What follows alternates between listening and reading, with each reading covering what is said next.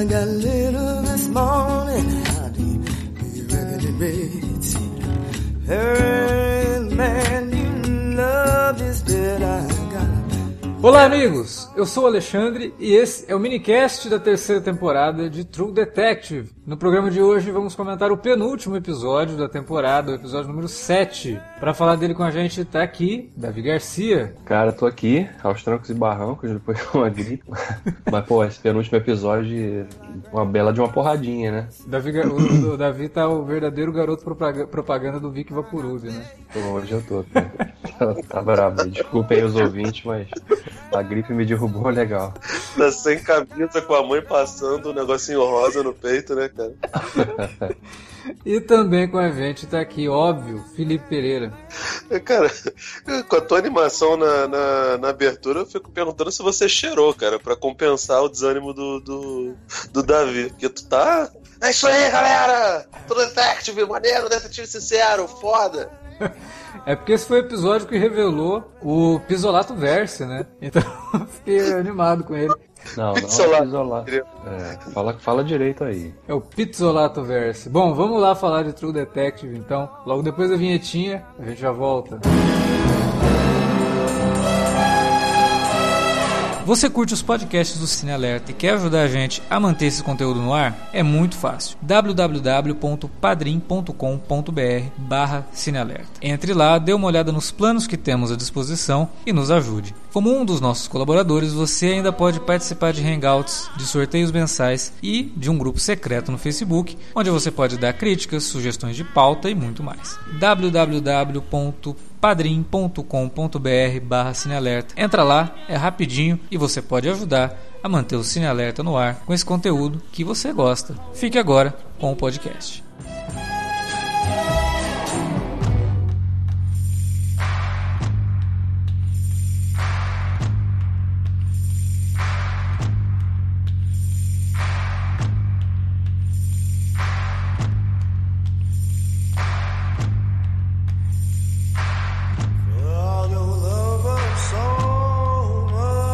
Cara, uma das piores coisas de gravar minicast de episódios individuais, né? É que a gente invariavelmente acaba especulando sobre o que, pode acontecer no futuro, nos próximos episódios, e aí a gente acaba adivinhando sem querer, né? E muito do que a gente falou até agora sobre a série acaba sendo revelado nesse sétimo episódio e algumas coisas a gente acertou 50%, outras a gente acertou 100%, e outras, é, até no primeiro episódio, no primeiro minicast que a gente gravou, a gente tinha levantado a bola, o Wilker inclusive tinha levantado essa bola, por conta daquela coisa da, espiral que é citada no primeiro episódio, e esse acaba revelando que sim, né, True Detective se passa no universo compartilhado ali, então o que a gente viu na primeira temporada é, é usado na, nessa terceira para exemplificar casos de desaparecimento de crianças e tudo mais. Então, temos aí um Pisolato Verso realmente. Imagino se na quarta temporada ele não promova um encontro entre os detetives sinceros. Aí ele vai fazer um, um crossover com a segunda temporada, né? Pra alegria da galera. é isso aí, tem que aparecer lá o,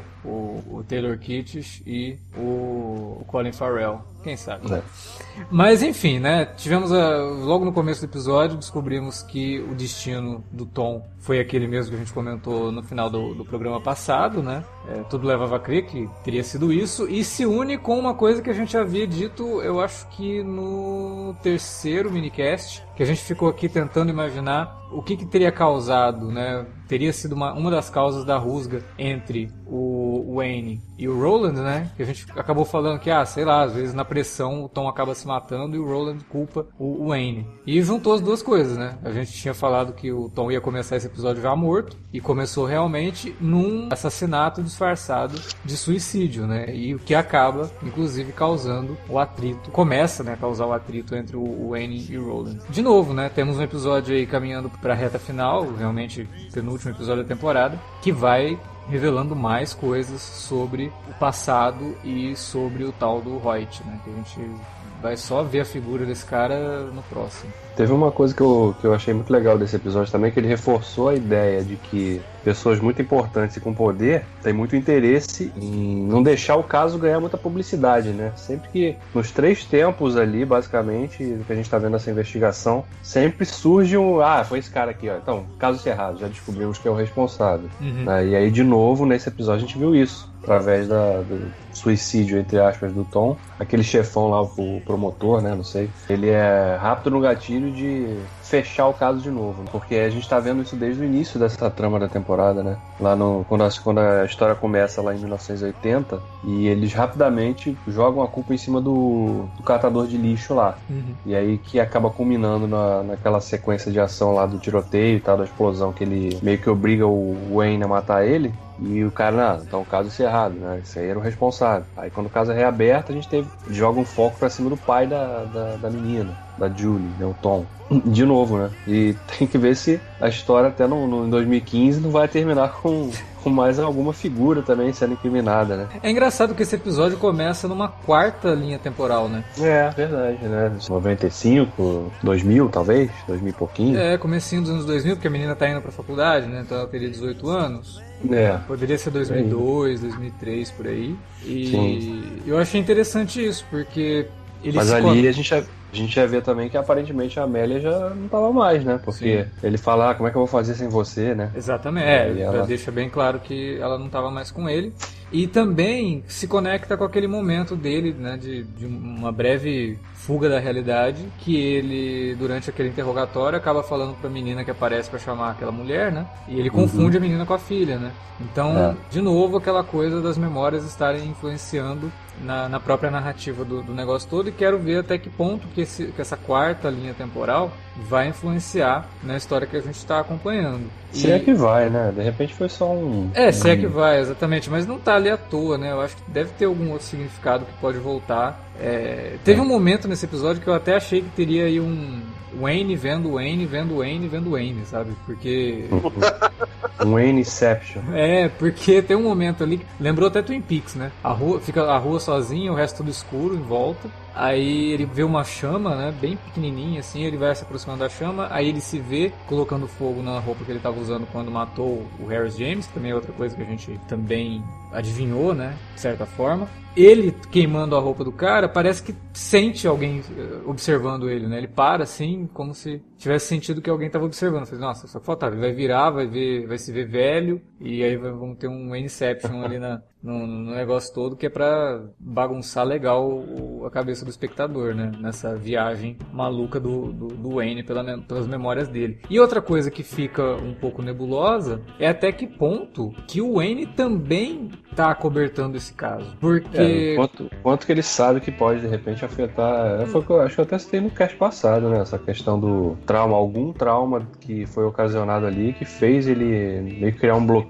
mental, né? Não, eu digo lembrar acobertando mesmo, sabe? Porque quando a. É, porque quando a jornalista pergunta pra ele, fala, mas peraí, vocês na época não tiveram a impressão de que tava tudo se resolvendo muito fácil, de que o Tom poderia né, não ter se suicidado e alguém ter dado cabo dele e tal? E ele, não, na época não. Aí corta pra ele falando isso pro, pro Roland lá em 90. Pô, isso aqui tá muito fácil, será que não tem nenhuma... Então, sei lá, cara, me deu a impressão, e principalmente com o episódio terminando com ele entrando no carro, no carro do Hoyt, É, pode ser também, né? É. É, assim, o, o legal que eu achei aqui é que a gente tá, né, falta um episódio pra acabar, mas embora a gente tenha conseguido aí meio que desenhar alguns pedaços pra onde essa história tava caminhando, Uhum. acertando, né, como você tinha citado antes, ao mesmo tempo a gente chega no final que não tem nada muito escancarado, assim, de, ah, é, então agora vai ser isso, tá? Que tem, ainda tem algumas perguntas para serem respondidas, assim, eu acredito que nem vão responder a muitas coisas, mas o que eu acho legal é isso, a gente vai pro último episódio com, qualquer coisa podendo acontecer pra, pra- como desfecho dessa história, né? E para as revelações aqui não vão ser feitas, inclusive, em função da natureza do próprio Wayne, né? Do, do problema que ele tem de saúde. É, aliás, essa a cena que você citou da que ele tá lá com o Roland entrevistando aquela senhora lá no. É tipo um asilo aquilo, né?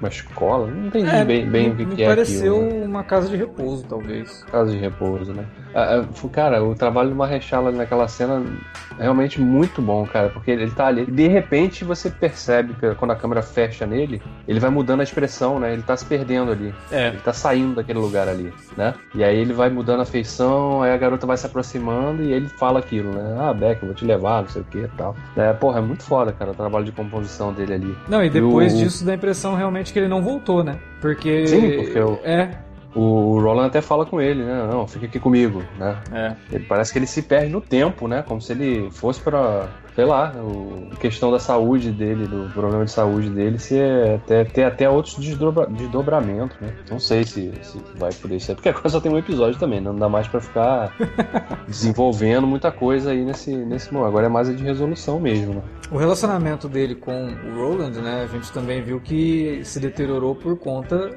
de mais uma vez a gente tinha falado de que eles talvez tivessem forçado a barra com alguém e tivessem matado alguém. A gente é, tentou colocar como sendo o Tom ou talvez o, o tal do cara lá que é o Harris. Harry James, né? Que era o segurança do Hoyt. E acabou que foi esse cara mesmo, né? Uma sequência de erros, né? Parecia até Fargo, porque pegam o cara pra interrogar o cara, aí o cara engana eles, faz É. com que o, o, o, o N vai lá, desate a- a- as algemas, e o cara vai- tenta pegar a arma, e o Roland acaba matando o cara, levando pra aquela coisa toda. E que aí é o, o que realmente bota um fim na, na- no relacionamento de amizade, que já estava bem deteriorado, mas ali acabou mesmo, porque faz com que o Roland faça um negócio que ele não queria fazer. E como eu tinha falado semana passada, a percepção que a gente tem do N vai mudando, né? Ele começa como sendo um cara que aparentemente íntegro e tudo mais, e ele vai mudando com o tempo, e ele vai revelando camadas mais obscuras, né? E acontece a mesma coisa com o Roland. Ele começa meio obscuro e vai se revelando como sendo um cara até mais íntegro do que o próprio é, Wayne. E, e por isso que eu meio que cheguei nessa conclusão de que ele pode estar escondendo isso propositalmente por ter feito um acordo com o Hoyt. E aí revelar que, porra, o Wayne não é o True Detective da temporada. O True Detective da temporada, na verdade, é a, é a Milha. Uhum. Também tem, tem esse caminho sim. Eu não sei, o, o Pisolato ele é um cara que gosta muito de inverter expectativas. Acho que essa impressão que ele fez a gente ter sobre a situação do Wayne, sobre como o Wayne age, sobre a índole dele, é, é um negócio que é pré-fabricado, mas é bem pré-fabricado na cara mesmo, sabe? Que a nossa boa parte da, da, da simpatia que a gente tem por ele é pelo fato de já no primeiro episódio você vê ele velhinho e a gente tem esse vício de achar que velhinho é tudo gente boa. E que pessoas escrotas não, não, não envelhecem, né, cara? Não, não vão pra asilo. Porra, cara, tá brincando.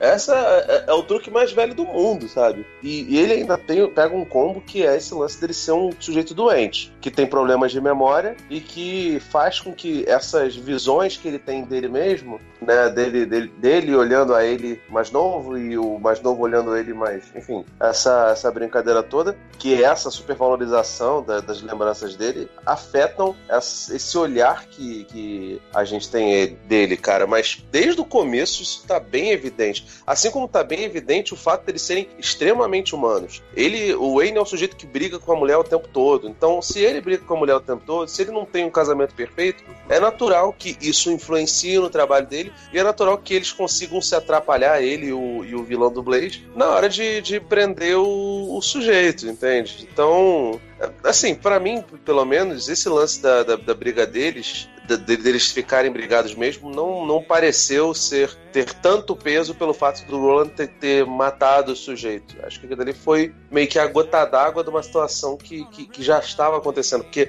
na cabeça do Roland já tinha isso de, poxa, provavelmente a gente vai ter que fazer alguma coisa aqui, porque o sujeito com certeza vai reagir, e se ele reagir, é ele ou a gente. Então, não, e tipo, não é nem isso, tá- né? Ele já tinha falado pro Wayne, falou, cara, mas peraí, se a gente pega o cara, tortura ele, tenta. E aí, depois? Porque e se o cara denunciar a gente? Ele já tava com isso na É. cabeça, tipo, a gente não vai poder deixar esse cara vivo, né? Ele já tava na mente que. Ele tava bem tranquilo assim na mente de que. De que Ele não tava a situação- tranquilo. Eu acho que ele, tipo, vou ajudar o cara, mas porra, olha o que você vai me fazer.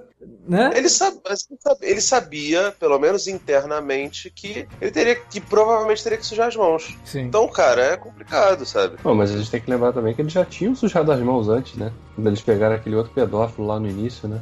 Eles, eles agem bem na margem da lei mesmo, e é isso que o o Pisolato tenta mostrar, né? Que, olha, tô com dois protagonistas aqui numa série chamada True Detective, mas que quem tá fazendo a investigação mesmo e quem tá colocando a vida em risco sem precisar e de forma até. Você pode falar, ah, ela tá fazendo isso pra escrever outro livro? Não sei se é só por isso, mas me parece que a motivação dela vai além da mera é, satisfação profissional e pessoal, né? Ela realmente quer tentar desvendar aquilo e descobrir mais o que está acontecendo e talvez até punir os culpados. Então a Amelia me parece ser a real detetive, a detetive sincera da, da, da temporada, né? É, e nesse episódio ela cita um, um grande livro, né? Do, do gênero, né? Ah, sim, o A Sangue Frio, né? É, e, e que serve muito como base também, né? Pra, parece que o trabalho dela, né? A forma de conduzir, de contar a história que ela tem no livro, né? Podia, o Pisolato, se fosse um pouco mais esperto aí, podia lançar esse livro, né? Podia escrever mesmo esse livro aí, a gente lê, né? O dela, né? Escrever como, É. como ela é. Poderia mesmo. Seria, seria um belo produto. um complemento. é. Ah, vocês repararam que o, a voz do Hoyt lá, quem é, né? Não. O Michael Hooker, Oi? o Yondo. O Yondo? Ah, É. é? É ele. Não sei não. Não sei se ele vai aparecer mesmo no último, porque o crédito no IMDB é só pra esse episódio, esse sétimo. Então, mas, sei lá, eu acho que é esquisito se o cara não aparecer, né, no último, né? Porque a gente vê o, o gancho, o Wayne entrando no carro dele, né? Então, o Michael Hooker é legal porque também ele tem um histórico de fazer personagens esquisitos, né? Entre aspas. Sim, sim. Então, É sempre o capanga que, que, que morde palito, que fuma cigarro destruído. É sempre assim. Pois é, é, ele já fez, ele já fez serial killer também, né? já. Se ele não fosse ator, ele com certeza se enquadraria em personal killer no, no, no mercado de trabalho. O episódio em si eu achei bem legal, tem um ritmo muito bom, né? Até em comparação com os anteriores, que estavam numa uma coisa assim, mais pegada mais, mais lenta mesmo. Esse não, esse já vai para um, um, um lado mais frenético de investigação. Começa a juntar os, os pedaços dessa trama, né? O lance lá do casal, a gente descobre que na verdade não era um casal, era um- uma espécie de capataz, né? Uma espécie de, de, de segurança do Hoyt, que acompanhava a filha do Hoyt, porque ela fica extremamente é, problemática depois que a família dela morre e levando a crer que estavam realmente indo atrás de uma garotinha pra substituir a filha dela, né? Ao mesmo tempo tem um negócio que é um pouquinho. Eu não sei se vai ter ainda alguma outra, um outro desdobramento no último episódio, mas que eu achei. A gente comentou no cast passado da conveniência daquela cena do Tom, né? Chegando lá na delegacia, no Aham. exato momento que os dois policiais estavam comentando lá do que eles tinham descoberto. E no episódio passado também a gente viu esse personagem, o Wox, né? É, Wads. É Wads o nome? Watts. Ele, ele diz que o nome é Watts, mas o pessoal chama ele de Mr. June também, né? Mr. June, é, exatamente. Ele vai lá na- no lançamento do livro lá da, da Amélia, né? E, porra, o cara meio que se denuncia, né? Ah, é o cara de olho negro de que é cego de um olho, né? É uma característica muito marcante e era um ponto discutido lá no início da investigação, né? Então, mas esse ponto ele não é revelado, né? Ele não é colocado a público. É só Não, durante sei, a mas-. Então não é como se o cara soubesse, então, ah, não vou poder colocar minha cara lá porque eles sabem que tinha um negro sem olho que tava. Eu acho que ele nem É. fazia ideia de que eles estavam à, à busca de um. Não, sim, eu eu digo mais sob o ponto de vista dos, dos investigadores e ela também, porque ela sabia, tanto que ela comenta com o N, né? Ah, foi lá um cara lá que era de. né? É, mas provavelmente ela não cita no livro. Tem até aquele pequeno choque de surpresa, né, de, do- desse cara, né? E aparentemente esse cara, ele é um, é um cara que faz tudo lá, né? Que trabalhava pro, pros caras, né? Mas qual é a relação dele com isso, né? Ele não seria um vilão exatamente. Eu acho que seria até escroto essa altura colocar um personagem desse como um vilão, assim, né? É, ele é o pau mandado, né? Mas a gente também não pode esquecer que depois que falam que o nome dele é Mr. June, eu fiquei lembrando que a menina tinha colocado pra cima July, o nome né? de July, né? É, Mary July. É, então, sei lá, tem alguma coisa realmente é, que não é gratuita, né? Não é possível que seja. É uma coincidência gritante demais pra ser gratuito. Qual que seria a relação, né, dessa garota com... Porque se ela foi sequestrada pra ficar na casa dos Hoyt lá, alguma coisa tem dela, né? Porque o episódio passado termina com o Tom chegando lá, abrindo o tal do quarto rosa e falando Julie, É. né? Você viu fotos dela na parede. Deve ter sido isso, né? É, eu fiquei É. nessa- com essa dúvida, né? Ele viu ela ou ele viu fotos? Meio esquisito, realmente. Mas eu acho que a gente. Quer dizer, fina- o último episódio não tem jeito. Pra amarrar tudo isso, o Pisolato vai ter que fazer um, um belo do malabarismo, cara. Porque tem muita coisa, muita ponta solta, né? Sei lá, o que, que, que vai ser essa resolução. Tem até um pouco de, de receio aí de soar uma coisa meio. Ah, ele, ele vai deixar, ele vai deixar muita coisa em aberto aí, com certeza. É, ele sempre como. deixa, né? Nas duas temporadas de True Detective ficam coisas em aberto, mas o principal. E da não me incomoda também. É, o principal ele vai responder. né, O que aconteceu com a garota, né? Algumas pontas vão ficar pra trás, vão ficar soltas aí. E o episódio tem 55 minutos, né? Uma duração normal de todos que tiveram nessa temporada. Sim. não é nenhum episódio maior, assim, né? Cara, ninguém. essa temporada, essa temporada me deixou com uma sensação. Não sei se eu tô mal acostumado, né? E assim, no pior sentido possível, mas os episódios foram muito sequinhos, né, cara? É, eles têm 50 minutos, mas eles realmente precisam ter 50 minutos. É, não tem nada que você falar, tá. isso aqui não precisava estar aqui, né? O episódio Nossa, tem. É, tá não tem, Ah, não, não tem, não cara. tem barriga, né? É, isso é a vantagem, né? Dessas temporadas curtas também, né? Porque é objetivo, vai direto ao ponto aí. Mantém no roteiro É, só o que precisa. teve. De- Defensores teve oito episódios, Davi. Do, do, do Punho de Ferro teve 10. Isso aí não. Os caras conseguem enrolar se eles querem, velho. É, mas aí é questão do talento de quem tá atrás ali, né? Fazendo os roteiros. É, e por mais que seja, é, sejam episódios lentos, eles não são chatos. Né? Não são episódios frenéticos nem nada, não tem perseguição, não tem tiroteio. Mas o texto vai levando a história e a gente vai ficando cada vez mais curioso para saber para onde que isso vai. É, esse eu acho que Sim. foi um episódio um tanto atípico, porque ele realmente tem um ritmo mais ágil do que os outros. Mas em nenhum momento ele sacrifica a qualidade do texto para ficar ágil. Ele não é atropelado, né? Dá, dá. Essa é a grande diferença, né? Muitos de- roteiristas e diretores não, parece que não entendem esse conceito, né? É, exatamente. A agilidade não tem nada a ver com atropelo, com cena cheia de corte. É o ritmo que vai ditar isso aí, né? É, e é o Como momento também, é o suspense que você vai construindo em torno de tudo, é como que a gente realmente quer entender o que está acontecendo e os personagens parecem que estão chegando cada vez mais perto e a gente vai, né, nossa, e agora? O que, que vem agora? Quem é esse cara? Por que, que essa família está envolvida com isso, né? Qual que é o jogo aí? É uma rede mesmo de criminosos pedófilos ou é simplesmente uma loucura da menina, da, da filha, que o Reut resolveu levar adiante, né? Por talvez pena da menina, né? E tudo começou com um acidente da família dela, né? Do marido e da filha. E inclusive o envolvimento do Harris nisso tudo. Né? Eles chegam à conclusão de que ele era patrulheiro na época e pode ter ajudado desde o começo a, a cobertar alguma coisa. Que ela pode ter causado o acidente, né? Agora a gente começa a vir com um monte de E pergunta. É. Perguntas adjacentes, né? É. Eu acho isso gostoso, assim, de, de você, de uma pergunta que surge, ou de uma resolução de alguma coisa, surgem outras perguntas. Né? Porque uma trama de investigação, acho que é isso, né? Pergunta, né? Por que isso, por que aquilo, né? Possibilidade disso e daquilo. Então, acho que isso que faz parte também da graça desse tipo de história, né? e as possibilidades de respostas, né? Porque tem muita pergunta que você já meio que sabe qual vai ser a resposta, mas True Detective ele traz possibilidades de resposta. E todas as possibilidades parece que você não quer que nenhuma que passe pela sua cabeça seja a real. A gente não quer imaginar que essa menina foi sequestrada por um grupo de pedófilos, mas a gente também não quer imaginar que ela foi sequestrada simplesmente por mero capricho de uma pessoa com problema mental. Né? A gente fica imaginando ali quanto que essa menina sofreu, o que ela passou. Né? Então, as possibilidades que vão surgindo, parece que nenhuma é, é realmente positiva, né? E até as possibilidades das perguntas que é, são levantadas pela participação do Wayne e do Roland nisso tudo, né? Como eu falei, eu já tô começando a acreditar que o Wayne realmente acobertou o negócio lá nos anos 90, porque é até falado que ele sai da polícia depois do caso, em 1990, que é o que aconteceu com Harry James.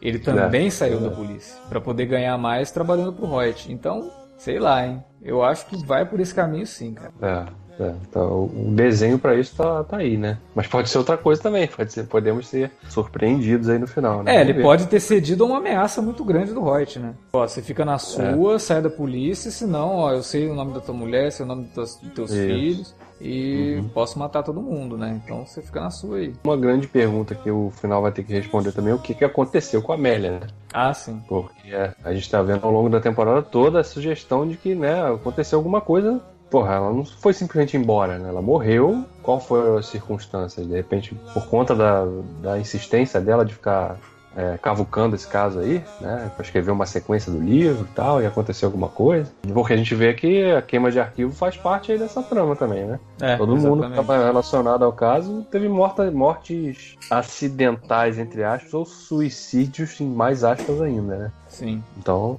pode ser que ela também entre nessa lista. É. Se bem que me parece que realmente aconteceu bem depois de todo o caso, né? Eu acho que ela ainda ficou viva por um bom tempo depois do, do final do caso. Eu imagino que ela deva ter morrido ali no finalzinho dos anos 90, sabe? É, mas po- pode ter sido em função da insistência dela de, né? É, De continuar ali, né? Buscando informações e tal. é. Não sei. Uma, uma, uma possibilidade também.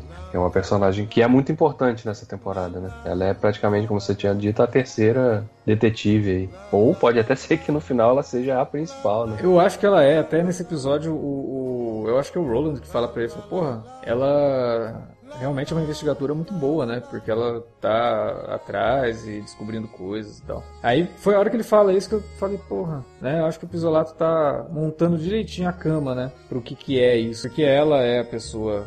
Ela é, ela é a única pessoa boa dessa história, então... É, pelo menos uma que a gente não viu fazendo nada que a desabonasse, né? Não, até agora, nada. Nenhuma atitude assim, né? É. Independente do final, eu já digo que gostei pra caramba dessa temporada. Não sou desse que, ah, se o final for ruim, ah, estraga tudo. Não. Porra, tem sete episódios muito bons que a gente viu até aqui. Foi uma temporada bem segura, né? Bem equilibrada. Que realmente o Bisolato voltou, assim, ao. Puxou lá as raízes do, do que ele tinha plantado na primeira, né? E não foi à toa que ele fez, estabeleceu essa ligação entre as duas histórias. Nesse sétimo episódio também, né? É. Ajudou a solidificar essa noção. Meu medo é você com essa boquinha de cemitério tá agorando o final da, da temporada.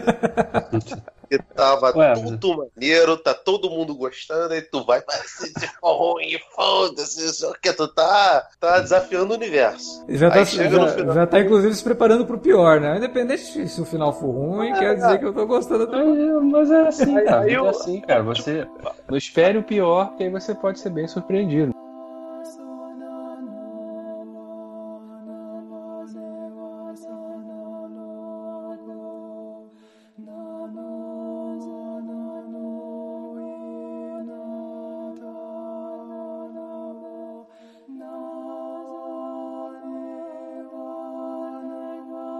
Bom, era isso que a gente tinha pra falar sobre True Detective essa semana e agora é esperar pelo final. E antes que o final chegue, a gente quer saber de você que tem acompanhado os nossos minicasts, o que, que vocês acharam da temporada e o que, que vocês estão achando dos nossos programas. Então, fala pra gente na área de comentários ou manda um e-mail para alertavermelho@cinealerta.com.br. Lembrando também que você pode falar com a gente nas redes sociais, facebook.com.br cinealerta ou arroba cinealerta no Twitter. Utilize as redes também para divulgar o nosso conteúdo. Essa semana tem um monte de podcast para você ouvir aqui no Cine Alerta. Tivemos o nosso habitual alerta vermelho sobre os indicados ao Oscar de melhor filme e também o alerta de spoilers sobre Alita, Anjo de Combate. E hoje estamos aqui com o minicast de True Detective. Então, três podcasts para você ouvir, três dias seguidos aí lançando conteúdo aqui no Cine Alerta. A gente volta semana que vem com mais True Detective e daqui duas semanas também com mais podcasts. Valeu pela audiência, até a próxima.